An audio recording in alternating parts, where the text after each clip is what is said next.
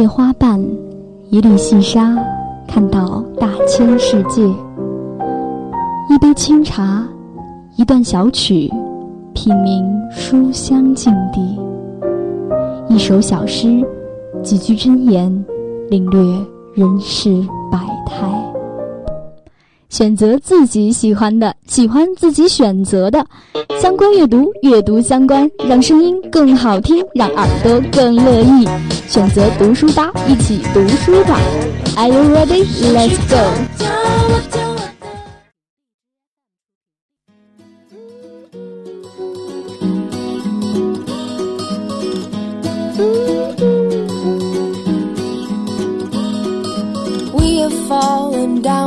Tonight. In this world, it's hard to get it right. Hello，各位听众，相关阅读，阅读相关。北京时间的十七点三十分，欢迎继续锁定每周二与您准时相见的读书吧，我是舒雅。Everybody, everybody wants to love. Everybody, everybody wants to be loved.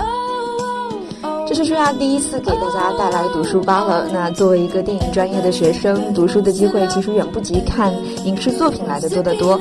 那做这期读书吧呢，也是对自己的一种学习了。那么在节目开始之前呢，我们先来介绍一下本次节目的主要内容。第一个板块有颜如玉，我们将给大家介绍来自于美国作家米奇阿尔伯姆的作品《天堂来的第一个电话》。第二个板块书通有道，我们将给大家带来《睡美人与魔法锤》、猫的私人词典，我们甚至希望旅途无尽等书。第三个板块有关于阅读不止于读书的官读呢，我们将给大家来一起聊一聊作家与他们笔下的情书。everybody wants to love. Everybody,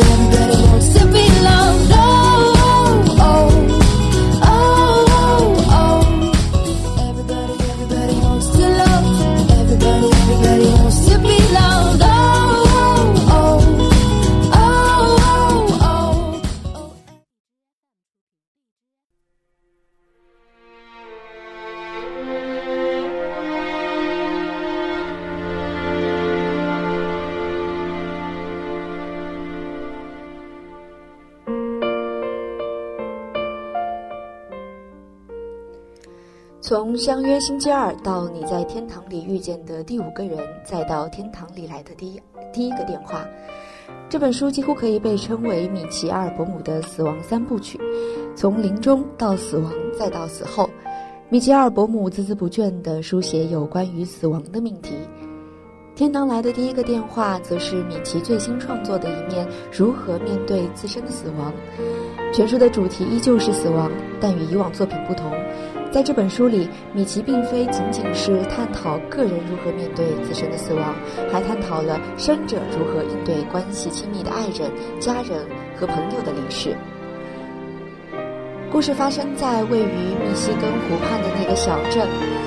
某天，电话铃声响起，一位女子像往常一样接起了电话，却听到电话里传来失去好久的姐姐的声音。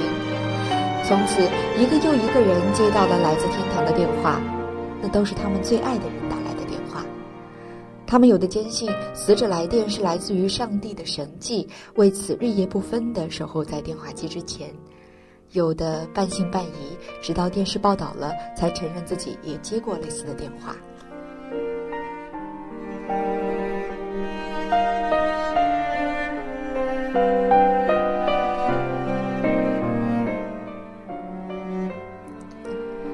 渐渐的，这个小镇变成了全世界关注的焦点。教堂里的牧师被采访了一遍又一遍，无数人蜂拥而至，祷告的圣水洒了一轮又一轮。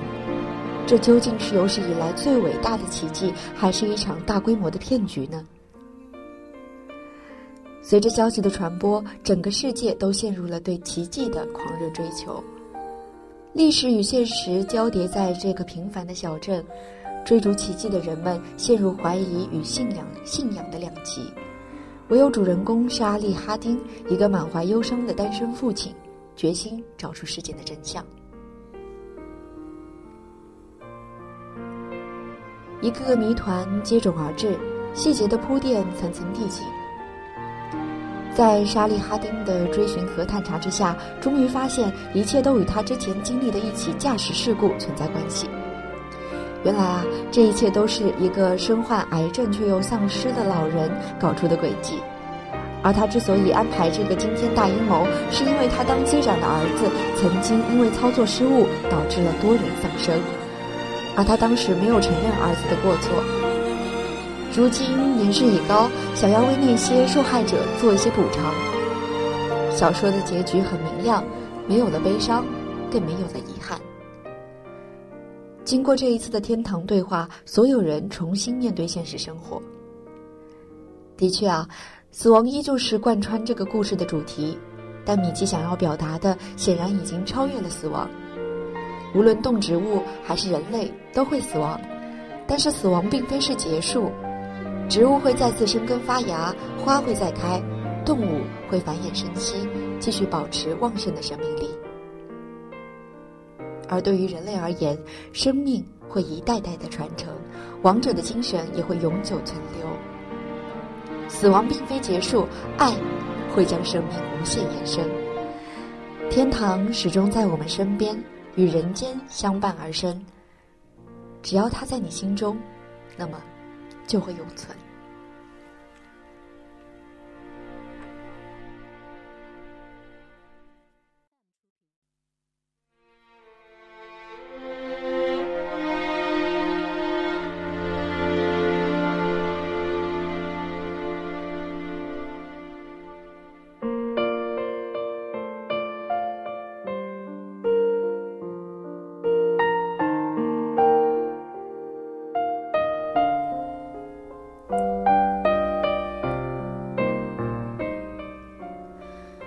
信读到最后的人都会发现，对故事中的每一个角色而言，这个逝者归来的奇迹真假与否已经不再重要。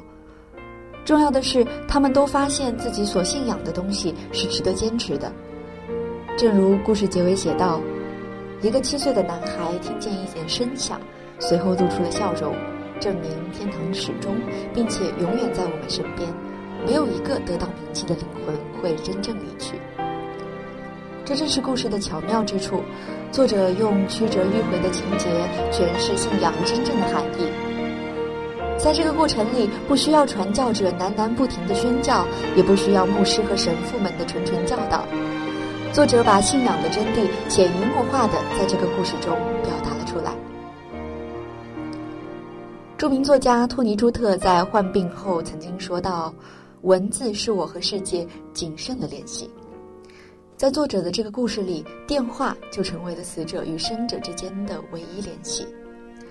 在那些细微的电话金属线背后，主宰着一场场生离死别的情感对话的，则是每一个人的信仰。于是，信仰这个许多人谈来都会令人感到做作的话题，在米奇这里却显得如此顺其自然，而又温暖人心。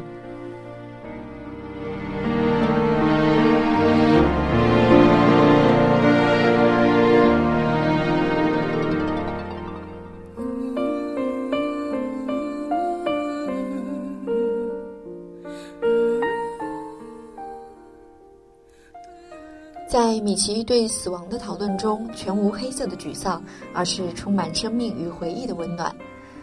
在某种意义上，他的理念和中国传统的“未知生焉知死”异曲同工。在《相约星期二》中，在每个星期二下午，接近生命终点的莫里教授反而将生命意义看得沉迷；而到了天堂来的第一个电话，每周五，来自天堂的电话会准时响起。从周二到周五，从临终到死后，死亡流逝，死亡的阶段向前迈进了一步，场景从人间走向了天堂，从一个生命个体的思索到数个生命共享的秘密，受众越来越广博，唯有爱的主旨一以贯之。米奇最终将落脚点投射于生命的意义。这是一则足足以治愈所有伤痛的现代语言，令人无法释卷的屏息之作。拿起听筒，或许下一个电话便来自于天堂。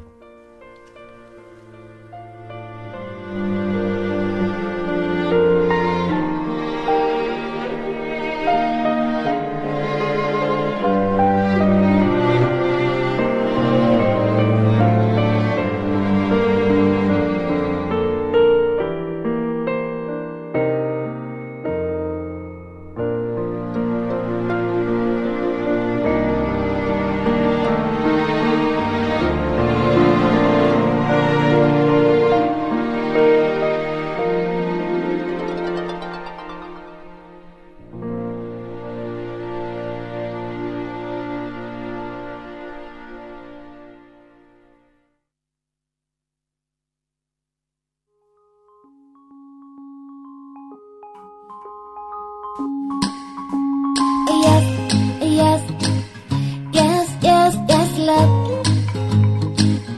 Ooh, yes, yes, yes, yes, yes, love.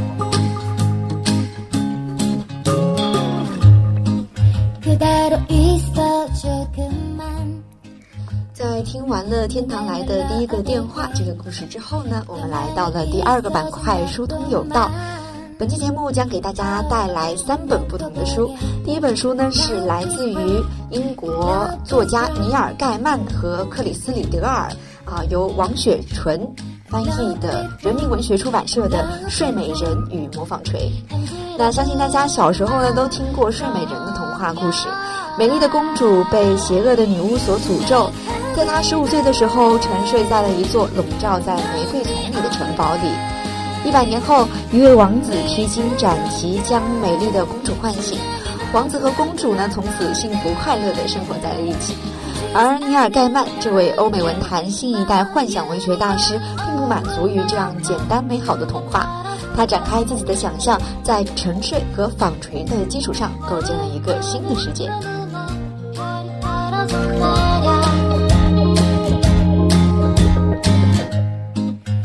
아껴둔 표현이 없어 매일 너에게 부 故事里呢，一个王国的里的公主被巫婆诅咒，纺锤刺伤手指后陷入沉睡。几十年来，好多王子和非王子都想去救公主，未果。渐渐的，沉睡城堡的魔咒向四周蔓延，越来越快，成千上万的人相继睡着。 邻国的女王得知了这件事情之后呢，为了保护臣民，向沉睡城堡进发。故事稍带着一些作者照例的黑暗风格，迂回曲折，引人入胜。而书中的精美插画呢，更加体现出了故事的独特，将这个重新讲述的故事变成了非常高雅的艺术，每一页都带给人极其华丽的享受。童话一般的故事背后，又带着作者对女性精神与身体上不断觉醒和独立的思考，认为这是现实和未来的必然趋势。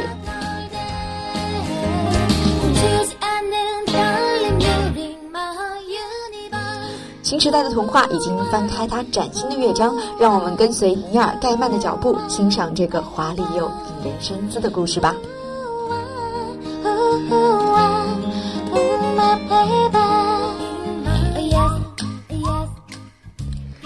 今天带来的第二本书呢，是来自于法国作家弗里弗雷德里克维杜啊，同样呢由黄宏、唐阳阳、宋守华和黄晨翻译的，来自于华东师范大学出版社出版的《猫的私人词典》啊。其实啊，身边有很多猫奴啊，相信这本书的话，如果你现在啊有听到我们这次节目的话，如果你是一个猫奴，应该也还会对这本书蛮感兴趣的。很多人都喜欢猫，喜欢在猫喜欢猫在阳光下懒懒地伸个懒腰，喜欢猫旁若无人地舔自己的小爪子，喜欢抚摸猫背上柔顺的毛。它们时而孤独地眺望远方，时而眯着眼享受窝里的温暖。养猫的人常戏称自己是猫奴，把猫称为公主。法国人类学家马塞尔莫斯曾经说过啊，猫是唯一最终把人类驯服的动物。在这部猫词典中呢，身为骨灰级猫奴的作者，以轻松幽默的笔触，描绘了人与猫之间涉及文学、艺术、历史、战争、戏剧、音乐等各领域的奇妙轶事。正如作者所言说啊，猫这个意象拥有无尽的意义，而这个意象则让读者们沉浸在一片温柔活泼的感动之中，并让每一位读者以一种奇特愉悦的方式重新审视、理解人生、认识世界，时而让人会心一笑，时而又让人落泪。如果你愿意的话，可以翻开这本书，这对猫本身的描写，读到关于猫的译文趣事，一定让你惊喜连连。从某种意义上来说啊，人们把猫当做一个自由的伙伴，一个同谋，而不再是一个被驯服、被圈养的家畜。而猫也从来不想被驯服、被圈养，它更喜欢扮演同伴的角色，甚至是优雅美丽的主人的角色。谁知道呢？它不能说出口的智慧，蕴含了多少宇宙的秘密？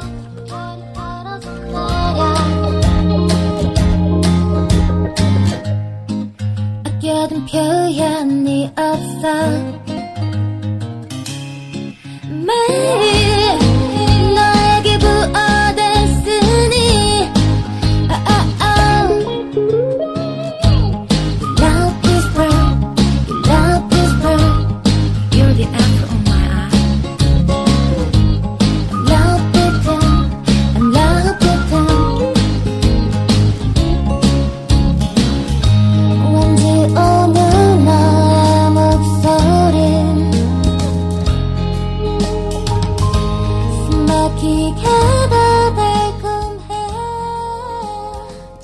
大家介绍的第三本书是来自于胡晨的，由广东人民出版社出版的《我甚至希望旅途永无止境》。人生就是一场旅途，有人看的地方少，有人去的地方多，但总会有些地方极少会有人踏足，有些地方你永远也不会到达。蒙古国也许就是这样的一个地方，它就在咫尺之外的北方，却有可能是我们永不会踏足的天涯。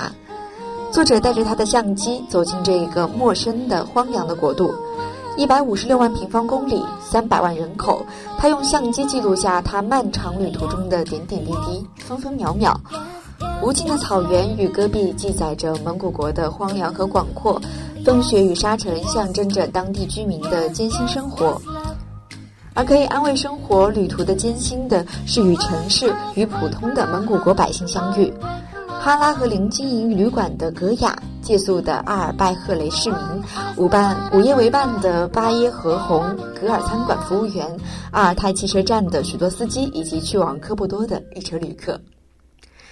这是城市与人的故事，也是关于国家的故事。关于蒙古国，关于外蒙古，有曾经与我们反复纠葛的历史，还有那些重回蒙古国的中国商人。从起点的乌兰巴托到终点的布尔干，翻开书页是精选的一百三十五帧彩色胶片摄影作品，是旅途之中的一百三十五个瞬间，用以佐证那些风景、城市与人的存在。那些路途、旅馆、街角也将与我们在书中相见。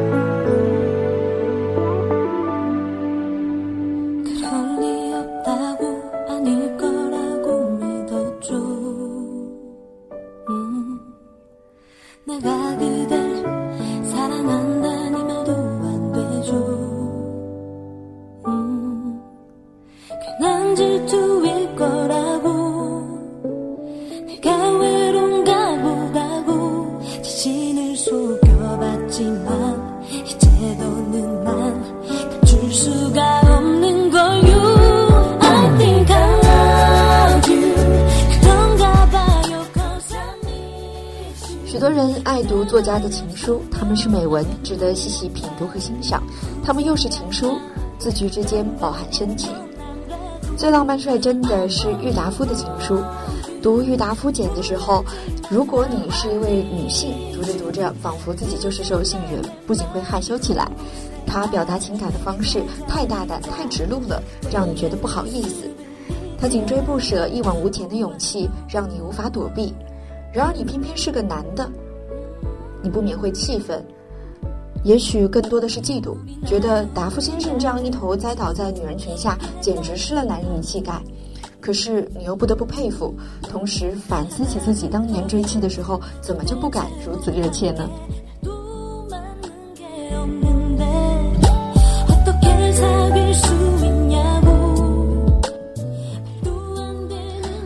《爱美小扎》的时候，就很为徐志摩惋惜了。看陆小曼那个不争不成器的样子，觉得我们的诗人真是被爱情冲昏了头脑。那么贤惠的妻子，深深就这样离了人家，难道这就是苦心追求的自由吗？摇头。然而仍能读下去，读那个浓艳温柔、妩媚撩人的情书，更能体会到徐志摩以情见长，同时又坦率、亲切、妩媚的散文艺术风格。读着诗人的那份纯真热情，读着小曼的那股抗世奋勇，眼看他们的爱情由迷情蜜意转向波折，出现裂痕的时候，竟以悲剧告终。再回头体味痴情的诗人最咽难吞的情感苦楚，就只剩下叹息了。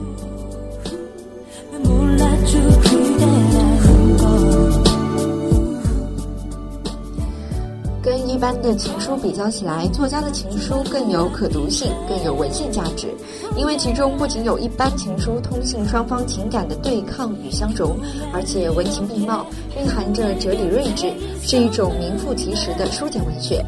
我们透过书中或火烈疯狂或柔情百转的文字，可以了解到暗伏于其后的潜在心理和隐蔽事实。是解读这些作家作品的心灵钥匙和罕见史料，也可以更清晰地表达作家的为人和品格。从这些情书里，不难感受到他们从陌生人到恋人的情感历程，甚是有趣。